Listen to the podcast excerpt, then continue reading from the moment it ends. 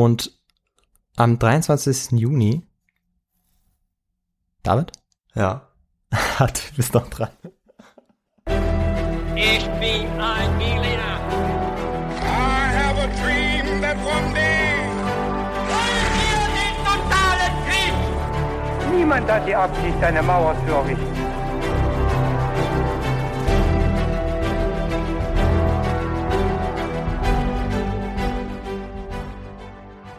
Hi und herzlich willkommen bei His2Go, eurem Geschichte-Podcast zum Mitnehmen.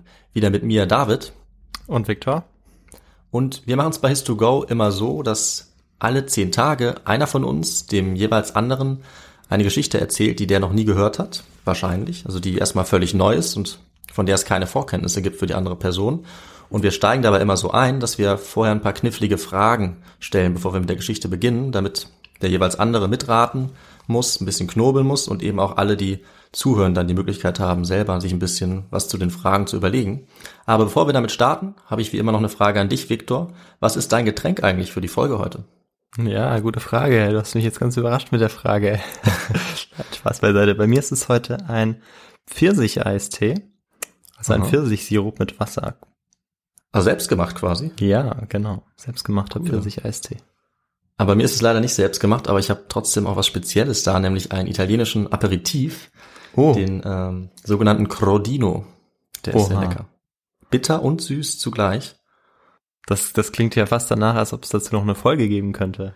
Könnte sein. Und man trinkt es eben vor dem Essen oder eben in diesem Fall vor dem Podcast. Hm, Und dann würde ich sagen, sind wir jetzt genau richtig, um mal loszulegen mit dem genau Einstieg, so oder? ist es. Und ich fange auch gleich mit den Fragen an. Ich hoffe, du bist bereit. Ja, los Sehr geht's. gut. Die erste Frage.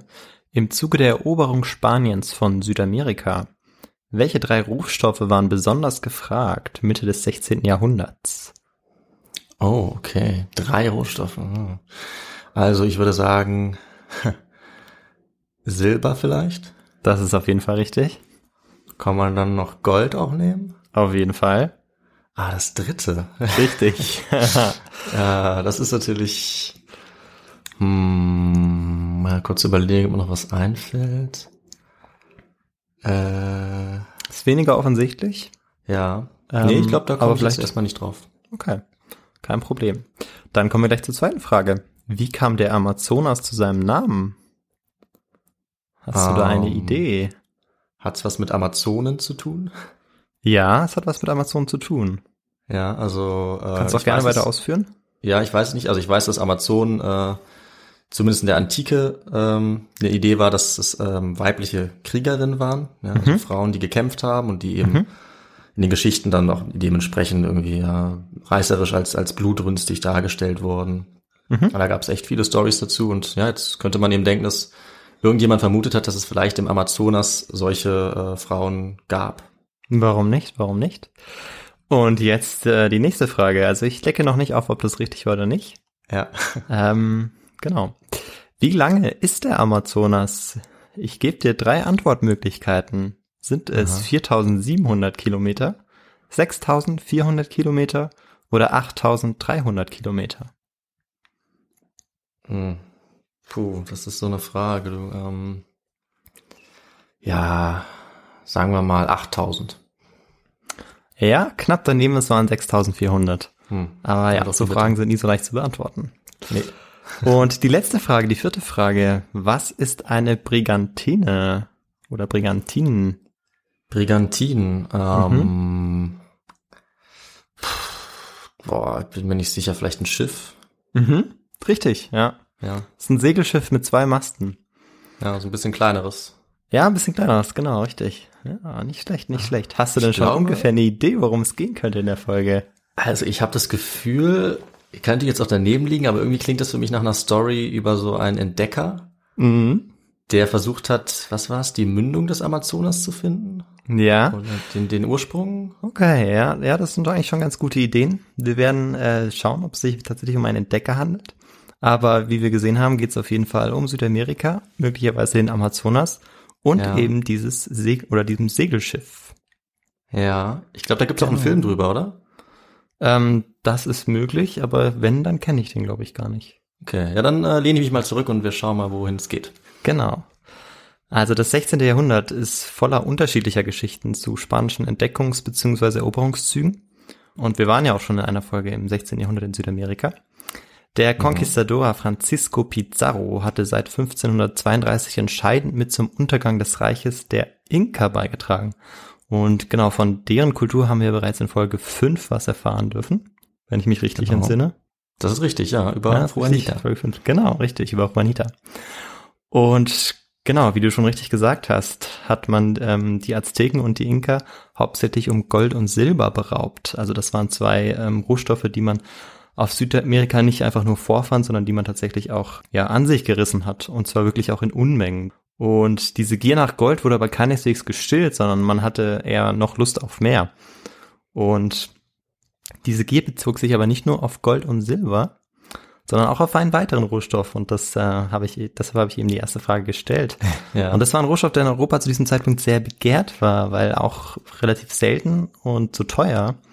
Und ähm, ja, das war Zimt. ah, Genau. Gewürze. Und ähm, dazu gibt es eine ganz interessante Anekdote, dass man auch versteht, ja, weshalb war denn Zimt so wertvoll oder in welchem Ausmaß war ähm, Zimt wertvoll. Anton Fugger, ein sehr vermögender Kaufmann, also die Fugger sind allgemein eine sehr bekannte Kaufmannsfamilie ähm, aus der frühen Neuzeit. Und ähm, der verbrannte im Jahr 1530 einen Schuldschein von Karl dem Fünften äh, vor dessen Augen und zwar in einem Feuer aus Zimtstangen. Okay. Und genau, damit wollte er mit seinem Reichtum prahlen und zeigen, ich äh, habe so viel Geld, dass ich das einfach, diesen Schuldschein auch in diesen Zimtstangen da verbrennen kann. Wir wollen aber nicht weiter darauf eingehen, warum er das gemacht hat. Das könnte ja vielleicht in der neuen Folge dann irgendwie Thema sein, Ja, sondern wir find wollen uns jetzt nach Südamerika wenden. Und genau, Pizarro hatte gehört, dass es über die Grenzen des Inka-Reichs hinaus ein großes Land gab, in dem Zimt hergestellt wurde. La Canela, also Spanisch für Zimt. Okay. Aber wie kam es zu dieser Legende? Naja, einige Spanier, unter ihnen ein angesehener Offizier, hatten einige Ureinwohner eines indigenen Volkes gesehen und die hatten ihnen erzählt, dass sie weiter Richtung Osten eben ein Land treffen würden, in dem es von diesen Ceylon-Zimtbäumen nur so wimmeln würde. Und außerdem würden da auch noch Goldschätze bereitlegen. Man suchte also ebenfalls, oder man hätte, könnte ebenfalls nach dem Eldorado suchen. Mhm. Und aus diesem Grund schickte Francisco seinen Bruder González Pizarro nach Quito. David, jetzt habe ich mal wieder eine Hauptstadtfrage für dich. Von welchem Land ist Quito heute die Hauptstadt? Oh Mann, ah, das ist hart. Ähm, also Geografie ist wirklich sehr schlecht. Äh, ich weiß es nicht. Soll ich, äh, soll ich einfach raten oder soll ich es einfach lassen? Ähm, ich weiß nicht, wie du, wie du dich fühlst. Wenn du, wenn du sagst, heute möchtest du mal nicht raten, dann. Nee, dann ich habe ich hab ein gutes Gefühl. Es ist bestimmt ähm, Kolumbien. Leider nicht. Es ist Ecuador. Ah, Im Nordwesten Südamerikas auf der Pazifikseite. Das ist peinlich. Und ja, er sollte sich jetzt auf die Suche nach La Canela und dem Tal des Zimtes machen. Und nachdem er das dann gefunden hatte, sollte er auch über dieses Tal herrschen. Also man ist sich sehr sicher, dass es das auch gab. Und genau, Pizarro stattete jetzt die Expedition umfangreich aus mit 300 spanischen Soldaten, 150 Pferden, 2000 Hunden, 100 Jagdhunde und 4000 Ureinwohnern, die als Führer, Diener und Träger, Träger dienen sollten. Und ähm, genau diese, diese ganzen Menschen und Tiere wurden jetzt in, diese, in dieses Abenteuer mit hineingezogen. Allerdings muss man auch sagen, zu den Zahlen, die ich gerade genannt habe, ähm, die weichen auch von Quelle zu Quelle ab. Also da gibt's immer wieder unterschiedliche Zahlen. Das sind immer so jetzt Durchschnittszahlen oder die Zahlen, die sich hauptsächlich bewährt haben in der Forschung, die ich jetzt genannt habe. ja, na. klar. Und naja, das Kapital für diese Expedition stammte natürlich größtenteils aus den Inka-Schätzen.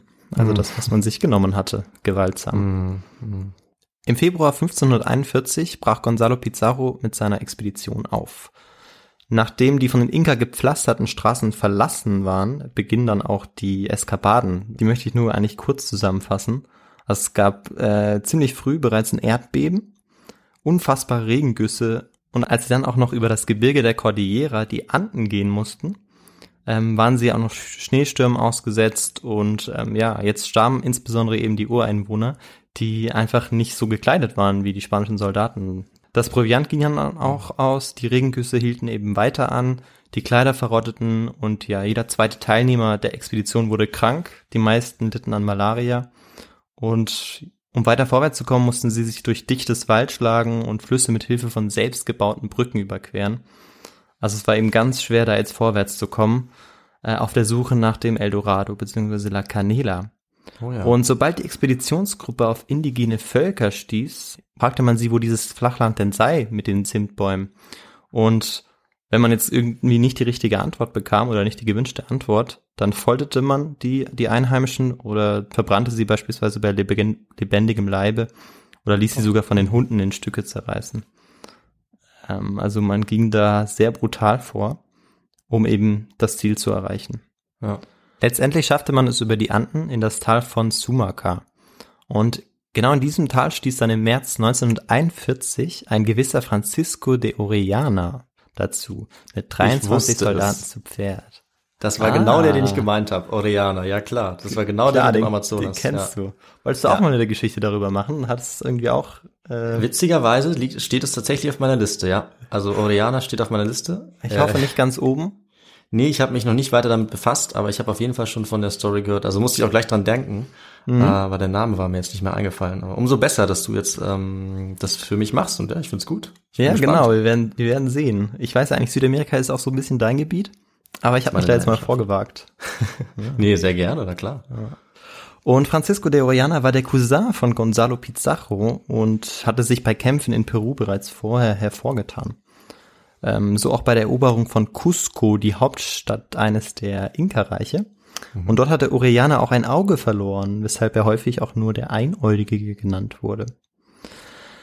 Allerdings, den Quellen nach, zum Zeitpunkt des Zusammenschlusses waren bereits 2000 bis 3000 Ureinwohner und 140 spanische Soldaten gestorben oder desertiert. Also dieser ganzen Unternehmung ging es insgesamt gar nicht gut. Ja.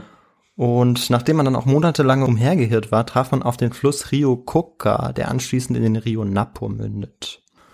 Und jetzt treffen sie auf einen gigantischen Wasserfall von 70 Metern Höhe und das hält natürlich jetzt die Gruppe auf. Und von hier aus sehen sie jetzt den Regenwald und das Amazonasbecken und das alles sieht jetzt aus wie ein grünes Meer. Und man schafft es, diesen Wasserfall zu umgehen und sich in dem Regenwald mit Äxten und Macheten durchzukämpfen. Allerdings währenddessen ja, st- sterben dann auch immer mehr Menschen weiter an Krankheiten und Hunger.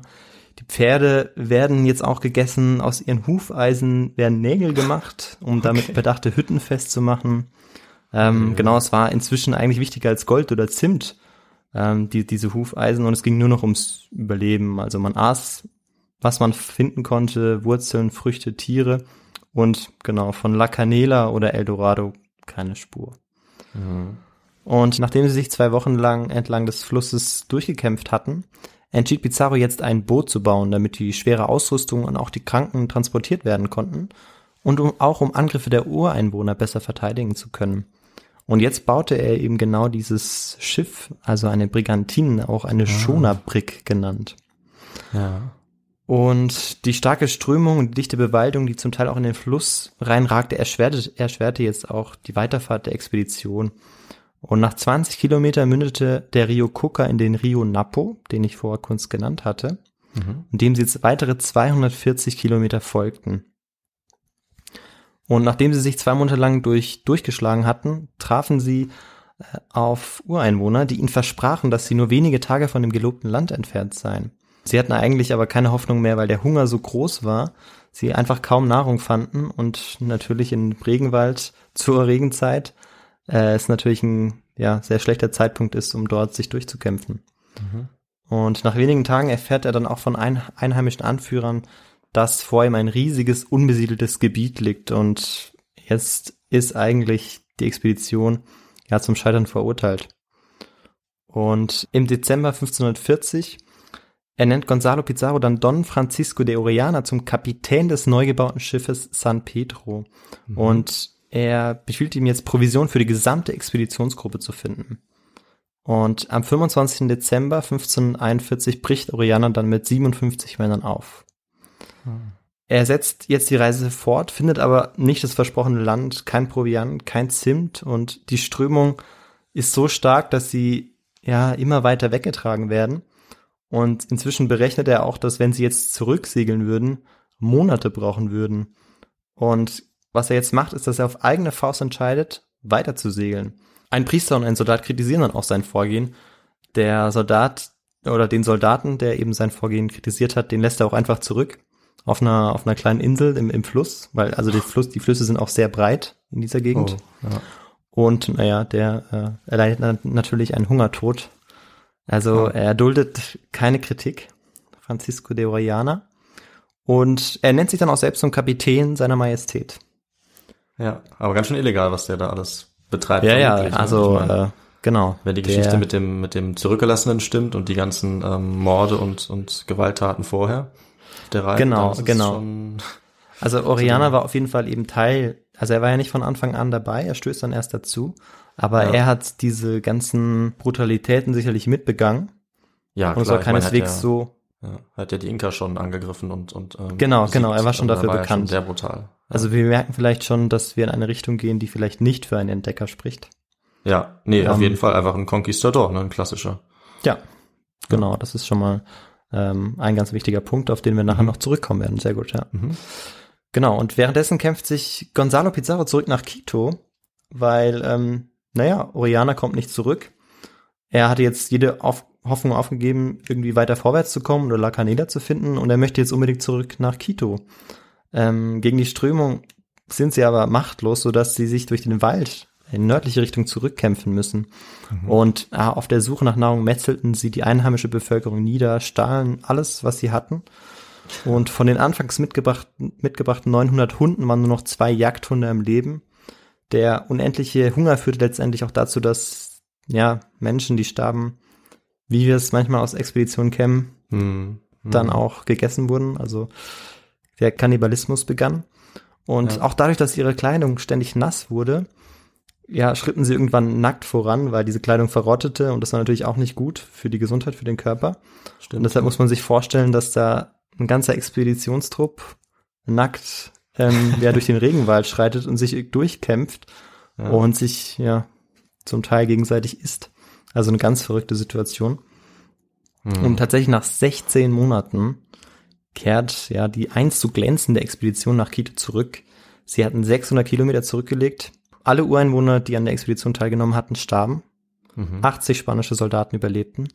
Und ja, Gonzalo Pizarro hatte sein gesamtes Vermögen verlo verloren und sein Amt als Statthalter von Quito auch noch. Wir wollen jetzt aber bei Oriana weitermachen. Ja.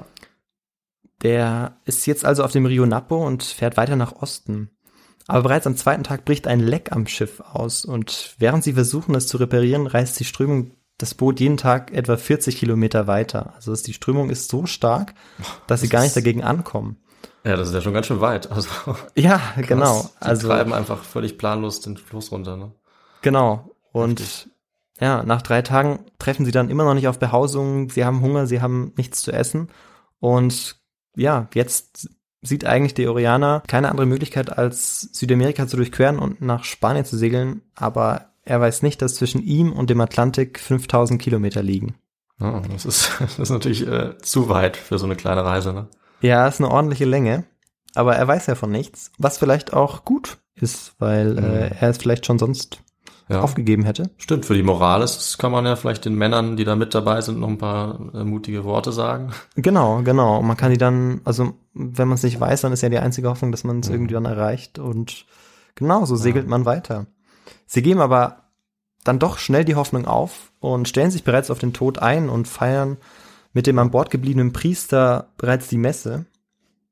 Und als es dann auch nicht mehr ausreicht, eben Papageien und Fische zu, zu verspeisen und sie Mhm. dann irgendwie noch versuchen, das Leder ihrer Gürtel und ihrer Schuhe zu kochen und mit ein paar Kräutern zu einer Suppe zu machen, das ist wirklich Oh. wird's sehr, sehr aussichtslos. Und Oh, ja.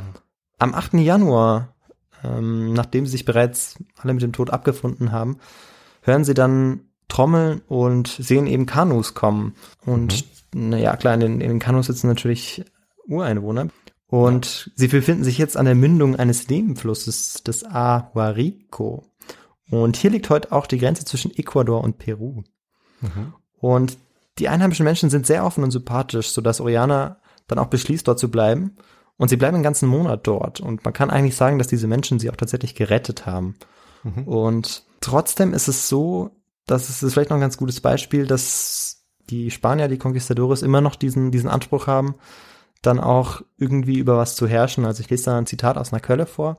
Ja. Oriana sprach sehr höflich zu ihnen, bat sie um Gehorsam gegenüber der Krone von Kastilien und nahm das Land im Namen des Königs in Besitz. Und das muss man sich vorstellen. Also die sind völlig ausgehungert dahin gekommen, wären mit Sicherheit gestorben, hätten keine Möglichkeit gehabt zu überleben und werden jetzt gerettet und Ja. ja, nachdem sie wahrscheinlich da ein paar Tage waren, wieder zu Kräften kamen, dann haben sie sofort versucht, dann auch wieder ja ihre Überlegenheit deutlich zu machen. Wahnsinn. Also ich, also Und- diese, diese Dreistigkeit, es ist wirklich Genau. einfach anzunehmen. Ich meine, die, man kann wahrscheinlich vermuten, dass die indigene Bevölkerung dort noch nicht mal das Konzept verstanden hat von einem, ja, König oder, oder, oder auch dem, dem Papst, der irgendwelche Rechte verleiht. Genau, richtig, weil man Land. versucht sie natürlich auch Ja. zu kon also zum zum Christentum zu konvertieren, Ja. also ja. Also die kommen dahin und sind natürlich technologisch vielleicht überlegen, waffentechnisch, aber es ist, Hm. Also was das, also was das für Verbrechen darstellt, kann man sich echt kaum vorstellen. ja. Das finde ich echt richtig übel. Krass. Und Oriana merkt tatsächlich auch selbst, dass er jetzt, um zu überleben, eine ganz neue Haltung einnehmen muss, ähm, wenn er, wenn er auch die Expedition, die gesamte Expedition retten will. Es ist jetzt nicht so, dass er von heute auf morgen plötzlich sein Verhalten als Conquistador aufgibt, aber er geht jetzt ein bisschen taktischer vor, weil er merkt, dass er, wenn er wirklich ein aggressiveres Verhalten an den Tag legt oder eben dieses Verhalten, dass er wirklich anderen etwas aufzwingen möchte, dass er dann nicht immer gut ankommt. Und er, er braucht ja die Hilfe der, der indigenen Völker, der Ureinwohner. Er ist ja von denen abhängig. Er hat ja gar keine Möglichkeit, ohne sie zu überleben. Ja. Und am 2. Februar segeln sie dann wieder los und erreichen zehn Tage später den gigantischen Zusammenfluss von Rio Napo und Rio Mara, Maranon und landen jetzt natürlich im Amazonas. Ah, okay, jetzt sind wir soweit. Genau. Und ja, einer Quelle nach sind bereits sieben Menschen gestorben von dieser Expedition. Eine wurde ja bekanntlich ausgesetzt und so müssten es noch 49 gewesen sein. Aber wie gesagt, die Zahlen sind immer schwer nachzuvollziehen. Und jetzt treffen sie immer wieder auf neue äh, indigene Völker, die ihnen dann auch erzählen, dass es ein Volk namens Konyapuyara gibt.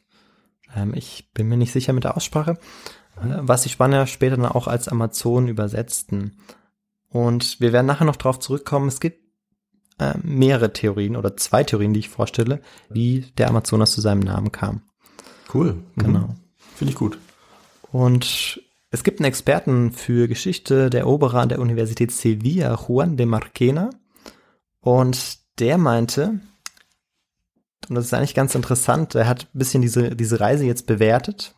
Technisch war die Reise einfach. Die Expedition fuhr ja einfach mit dem Boot flussabwärts. Zur eigentlichen Herausforderung wurde die Begegnung mit den riesigen, starken indigenen Gesellschaften, deren Geschichte Linguisten, Historiker und Archäologen bis heute beschäftigt. Also für ihn war die Gefahr eben eher, dass man eben sich durch ungeschicktes Taktieren oder einer aggressiven Haltung eben die indigene Bevölkerung gegen sich aufbrachte und damit keine Chance auf ein Überleben hatte. Also Klar, wenn wir jetzt also, genau das darauf zurückziehen, okay, was, was war jetzt die Schwierigkeit an dieser Expedition? Aber das war nicht natür natürlich nicht nur das. Also es zu sagen, dass man da einfach nur so äh, ja, runtersegeln muss, ist vielleicht ein bisschen zu salopp. Und das Wenn werden das wir Schiff auch gleich noch. kaputt geht oder so, Ja. ne, dann ist das natürlich schon nicht mehr ganz so einfach. Aber ja, genau so ja. ist es ja. 47 Leute sind eben auch nicht die beste ähm, Streitmacht, sage ich mal, um irgendwie auf, auf Ärger aus zu sein in so einem Gebiet. Das, also es macht schon Sinn. Genau, genau. Und man muss sich auch vor Augen führen, dass, dass das alles Soldaten waren und sie ja es nicht gewohnt waren, jetzt irgendwie im Regenwald zu segeln und vor allem auch nicht dann auch ein Schiff zu bauen, ähm, was sie ja bereits gemacht haben und was jetzt kommt, auch nochmal machen werden.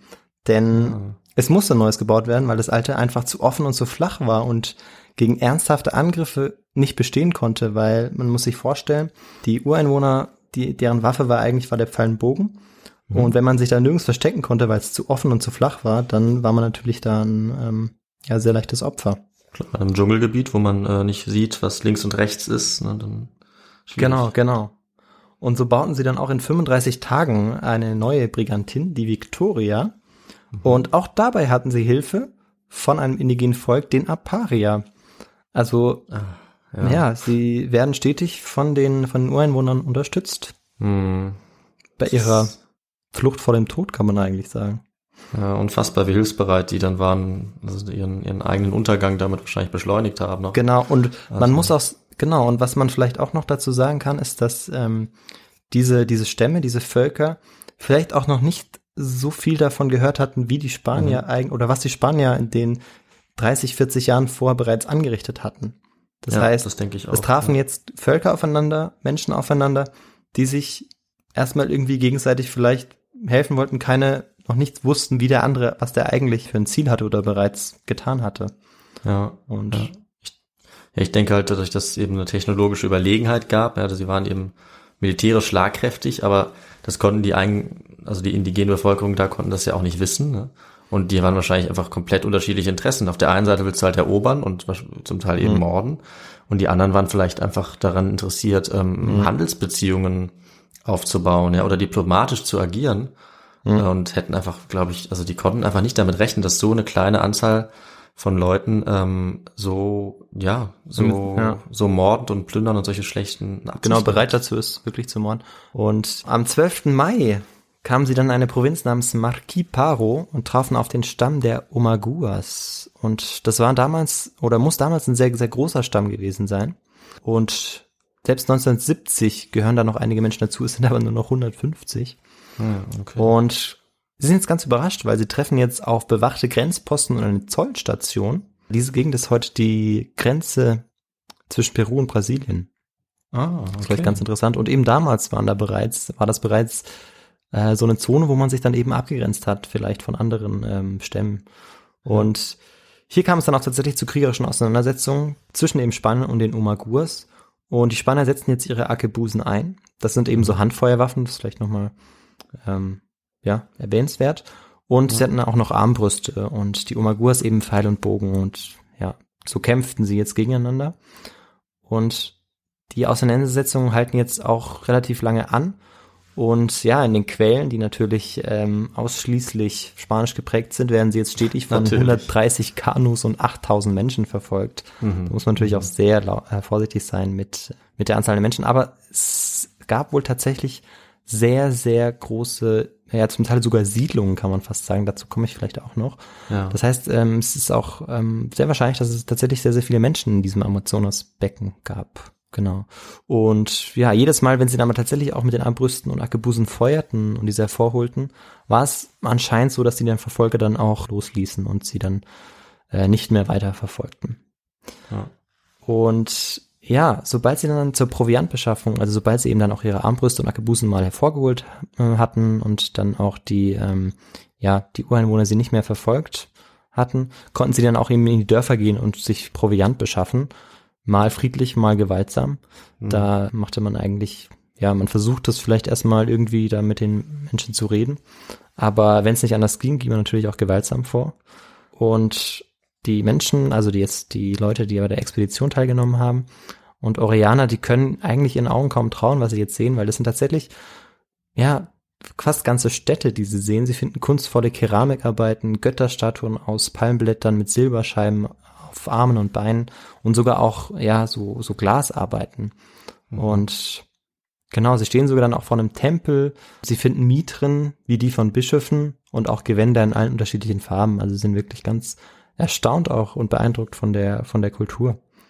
Und man geht eben heute davon aus, dass in Zentralamazonien im 16. Jahrhundert tatsächlich bis zu vier Millionen Menschen gelebt haben. Heute sind es noch etwa 240.000 Menschen. Also insgesamt jetzt. Das ist natürlich ein großer Unterschied. ja. Ja, Und wer dafür Oh. verantwortlich ist, ist auch ähm, relativ klar, ne? ja genau.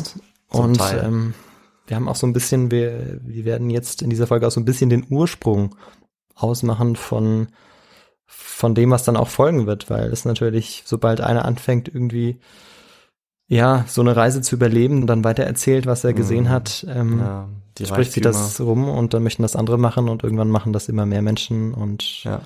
die verdrängen dann die Menschen, die dann vor Ort sind. Ja. Also das ist jetzt sehr neutral ausgedrückt, aber wir wissen ja alle, was das dann tatsächlich für die Menschen, die Einheimischen bedeutet hat. Mhm. Jetzt trafen sie auf neue indigene Völker. Also sie sind jetzt ungefähr in der Mitte, äh, also wirklich mitten, mitten im Amazonas, kann man sagen, Mhm. und treffen auf neue indigene Völker, die wahrscheinlich von den Verwüstungen der spanischen Conquistadores wussten. Und sie standen ihnen dementsprechend feindlich gegenüber. Und naja, die indigenen Völker, ja, die griffen natürlich jetzt die Besatzung an, und zwar mit giftigen Pfeilen. Und sie versuchten sich jetzt zu schützen also der Expeditionstrupp, in dem sie Schutzvorrichtungen auf dem Schiff anbrachten. Aber ähm, ja, dennoch starb beispielsweise ein spanischer Soldat innerhalb von 24 Stunden, weil ein giftiger Pfeil ihn nur leicht getroffen hatte. Also in der Quelle wird beschrieben, nicht mal ein Daumenbreit war dieser Pfeil im Körper drin, Mhm. aber dieses Gift war wohl sehr stark. Am 23. Juni an der Verzweigung des schwarzen Rio Negro kommt es dann zu einer legendären Begegnung. Zehn oder zwölf Amazonen wurden gesichtet. Ah, Und ja, das waren Frauen. Sie kämpften energisch gegen die Eindringlinge und konnten wohl sogar einige von ihnen töten. Und ja, warum Amazonen? Das werde ich jetzt auflösen. Du hast schon sehr viel Richtiges gesagt. Ich werde es nur noch ein bisschen ausführen. Sehr gern. Ähm, vorlese ich aber noch ein Zitat aus der aus einer Quelle wieder vor. Sie sind hellhäutig, groß und tragen das lange Haar geflochten um den Kopf gewickelt. Jede von ihnen kämpft so viel wie zehn Indios. Sie beschossen unsere Segelschiffe, so dass diese danach wie Stachelschweine aussahen. Der Indianer Koiniko erzählte uns, dass es in der Stadt der Königin Konori fünf herrlich geschmückte, der Sonne gewidmete Häuser gäbe. Wenn die Sonne untergehe, dürfe kein Mann mehr in ihren Siedlungen sein. Also wir sehen schon, was es, was es eben bedeutet, dass es, wie du gesagt hast, bei Amazonen, dem antiken Ursprung nach, dass es sich dabei um sehr, sehr starke Frauen handelt, die ähm, kriegerisch ja nicht nur Männer gleich, sondern meistens auch noch, noch stärker als Männer agierten, kann man eigentlich fast sagen. Ja. Also es kommt in mehreren, bei mehreren antiken Autoren vor, aber ja, man kann mal wieder anfangen bei Herodot. Und der bezeichnet damit dann eben auch Frauen, die Männer gleich in den Kampf ziehen oder eben sogar darüber hinaus in den Kampf ziehen.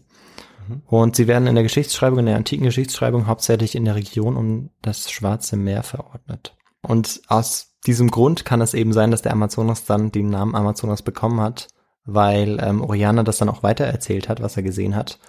Und ähm, ja, deshalb dann Amazonas dann auch zu seinem Namen kam. Aber äh, einer anderen Hypothese zufolge könnte der Name auch auf das indianische Wort Amazona zurückgehen. Das bedeutet Schiffezerstörer. Oh, okay. Ähm, genau. Das ist nicht hundertprozentig geklärt, soweit ich weiß. Ach so, okay. Genau. Und sie segelten jetzt weiter und ja, wurden eben weiterhin stets verfolgt von Menschen, in dessen Land sie eben eingedrungen waren und ja, sie nahmen dann auch immer wieder Ureinwohner gefangen, um informiert zu sein, wer oder was ihnen in den folgenden Meilen begegnen könnte. Mhm. Also sie gingen da tatsächlich da auch sehr taktisch vor, aber sie hatten auch keinerlei Skrupel. Ja. Und ja, und so langsam spüren sie jetzt die Gezeitenebbe und Flut. Und das ist natürlich erstmal ein super Zeichen. Aber das erschwert natürlich auch die Weiterfahrt. Und dennoch, sechs Monate nach ihrem Abschied von Pizarros Gruppe erreicht dann die Truppe das Mündungsgebiet des Amazonas. Und man muss sich vorstellen, die San Pedro sieht inzwischen ja mehr aus wie ein Frack. Und die Segel der beiden Schiffe sind eigentlich, sind eigentlich nur so Fetzen. Und am 26. August fahren sie dann aufs offene Meer raus. Und alles scheint gut zu sein. Aber Okay. nach drei Tagen kommen sie sofort in ein Unwetter und beide Schiffe werden getrennt. Und jetzt ist sich wirklich jeder sicher, dass man sich nie wiedersehen würde und man verabschiedet sich schon wieder. Aber tatsächlich am 9. September 1542 erreichte die San Pedro den Hafen von Cubagu, einer kleinen Insel vor der Küste des heutigen Venezuelas. okay. Und zwei Tage später fährt dann auch die Victoria ein. 47 der ursprünglich 57 Männer hatten überlebt.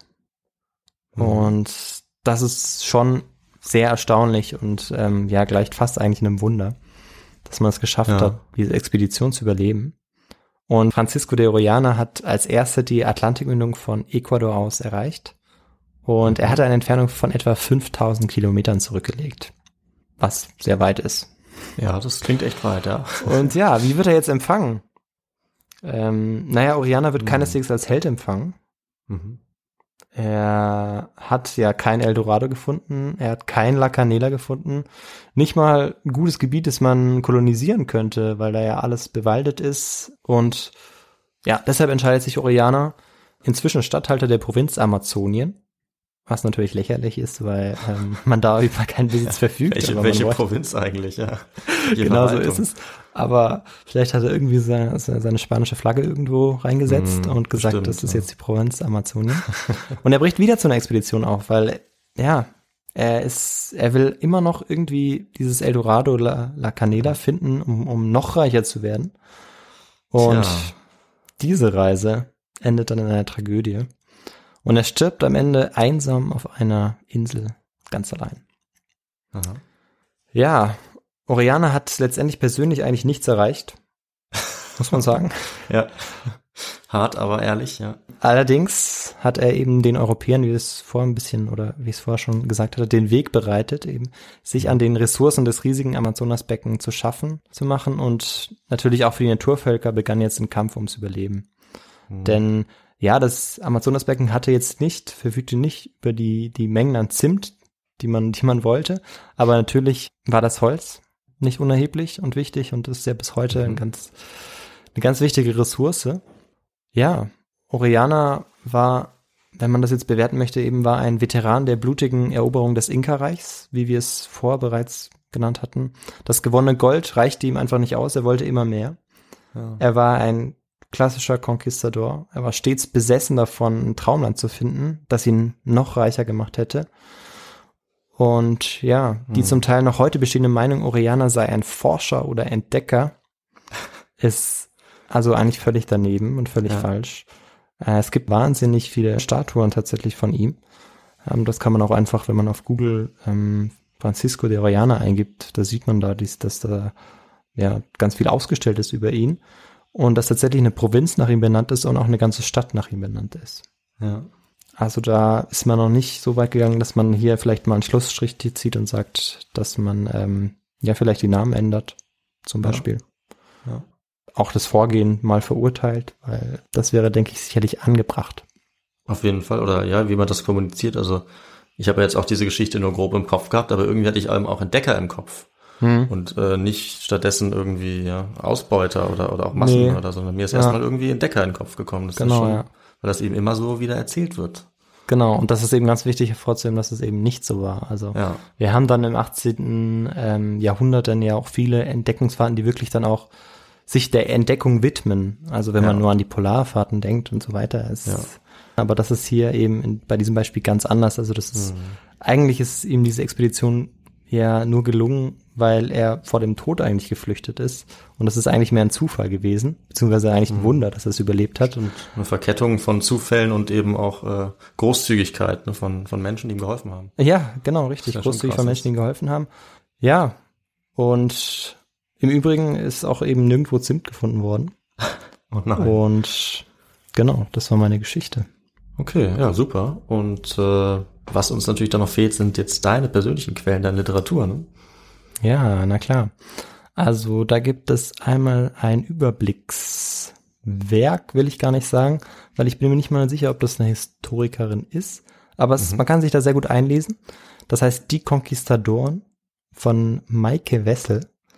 Und genau, das ist ganz gut, wenn man ein bisschen was wissen will über die Spanier in Südamerika, beziehungsweise den Conquistadores. Und dann gibt es noch einen Quellenband, Expeditions into the Valley of the Amazons von Clemens R. Markham.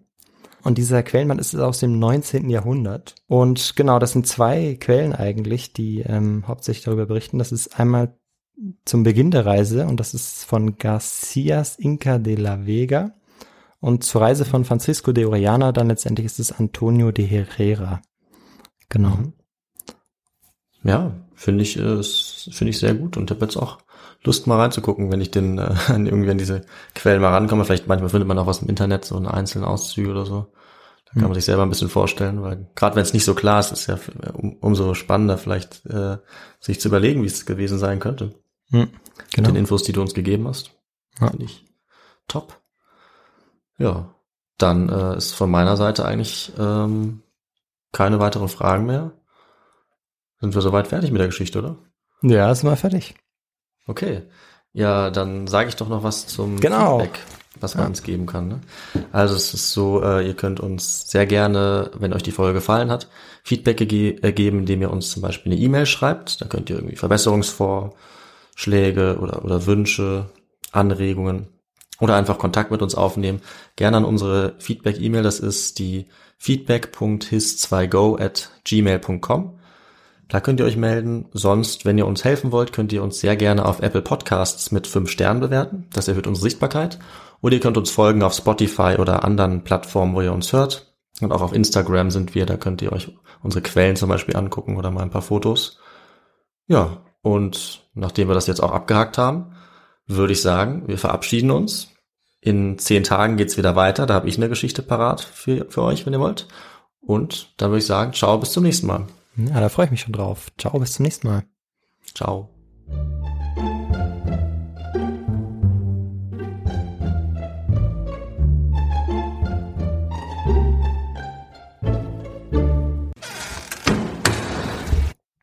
Im Februar 1941 brach dann Gonzalo Pizarro mit seiner Expedition auf. 1541 oder wann? 1541, ja genau, nicht Ah, ja. 1941. Okay, ja, also, okay. Warte, ich fange nochmal an. das ist ein guter Outtake auch. Auf einmal sind die Nazis da, 1941. Hey, das ist mir schon mal passiert. Ja, stimmt. Bei, bei, dem, bei dem Elefanten ist mir das schon passiert. Ja, ich glaube, da hast du auch 1900 gesagt. Witzig. Okay. Ich Okay. trinke noch, ich trinke noch einen Schluck. Und am 23. Juni, David? Ja. Hat, du bist noch dran. Wieso? Ich dachte irgendwie, du sollst es weg, das wird jetzt so leise. Das liegt daran, dass wir so eine hervorragende Qualität haben bei der Aufnahmetechnik. stimmt. Ich habe gewartet, dass du weitermachst. Ganz geduld, ganz gespannt. Okay. Hi, this is Bachelor Clues from Game of Roses, of course, and I want to talk about Club Med. Everybody knows Club Med has been the pioneer of the all inclusive resort since 1950, with almost 70 resorts worldwide, ranging from beachside destinations in the Caribbean and Mexico to exotic locations like the Maldives and Morocco, or even the mountain destinations like Japan and the European Alps. Dine on delicious gourmet cuisine, enjoy more than 20 activities, and make memories with your family. For more information, visit clubmed.us or call 1 800 Club Med or your travel advisor. Every year, one thing is always predictable postage costs go up. Stamps.com gives you crazy discounts of up to 89% off USPS and UPS services, so your business will barely notice the change. Stamps.com has been indispensable for over 1 million businesses just like yours. It's like your own personal post office. No lines, no traffic, no waiting. Sign up with promo code PROGRAM for a four week trial plus free postage and a free digital scale. No long term commitments or contracts. That's Stamps.com code PROGRAM. Listen to this ACAST show ad-free on Amazon Music with your Prime membership or subscribe wherever you get your podcasts.